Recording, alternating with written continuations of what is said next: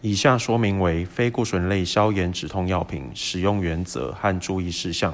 非固醇类消炎止痛药的药理作用为抑制发炎、缓解疼痛，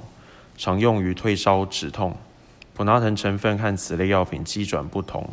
普拿疼对于缓解发炎的效果较差，因此像是痛风、骨关节炎、经痛、牙痛等发炎性的疼痛，此类药品的效果会比较好。此类药品可随餐或于饭后马上服用，以减少胃不适之情形发生。有报告指出，此类药品会增加出血或心血管栓塞的风险。有心血管疾病或高血压之患者宜谨慎服用。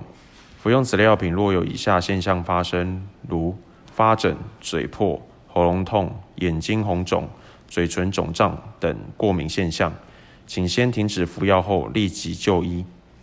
更详尽的药品说明，请洽本院药剂科三重院区零二二九八二九一一一转三一八九，板桥院区零二二二五七五一五一转二一三八，